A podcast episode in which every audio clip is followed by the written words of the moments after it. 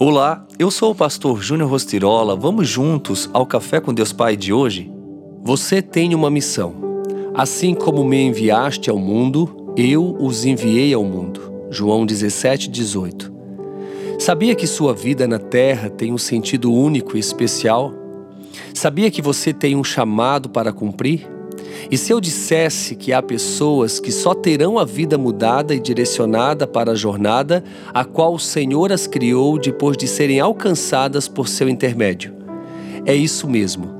Quando comecei a caminhar com Cristo, tive essa oportunidade porque uma pessoa me fez um convite para conhecê-lo. Quando você ouve falar em missões, o que lhe vem à mente? Pensa naqueles que realmente saem de sua casa, de sua terra natal, para residirem em outra terra? Muitas vezes assolada por crises humanitárias, guerras, catástrofes.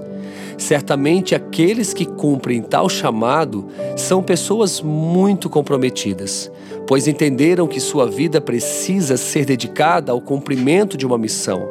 No entanto, cada um de nós também tem essa missão Cada um de nós tem um chamado que o Pai espera que cumpramos na nossa jornada.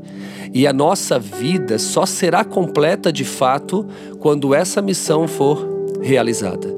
Talvez o seu chamado seja como o de Barnabé, que foi responsável por trazer credibilidade ao apóstolo Paulo, sendo Paulo um dos homens mais relevantes do Novo Testamento pois quando encontrou Cristo, entendeu sua missão e o seu chamado. Não pense que você está aqui por acaso. A sua vida na terra tem uma missão.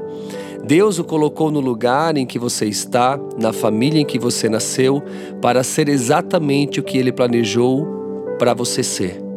Ei, você já possui as ferramentas necessárias para cumprir o propósito para o qual existe. Seja mensageiro das boas novas do Evangelho de Jesus Cristo. Cumpra sua missão e verá o sobrenatural acontecer por meio de sua vida. E a frase do dia diz: O navio pode estar seguro no porto, mas não foi para isso que ele foi criado. Talvez você esteja num conforto ou acomodado, talvez você não se veja realmente numa grande missão, mas hoje Deus ele te chama para esse compromisso, para você realmente se colocar à disposição e dizer: Senhor, eis-me aqui, envia-me a mim. E com certeza o Senhor te usará para abençoar muitas pessoas. Entenda que a vida na terra não é sobre você, mas é sobre Deus e as pessoas.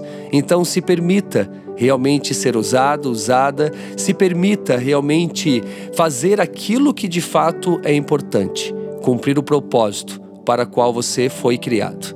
Que Deus te abençoe hoje e sempre. Fica aqui o meu abraço, o meu carinho e seguimos juntos com o Café com Deus Pai.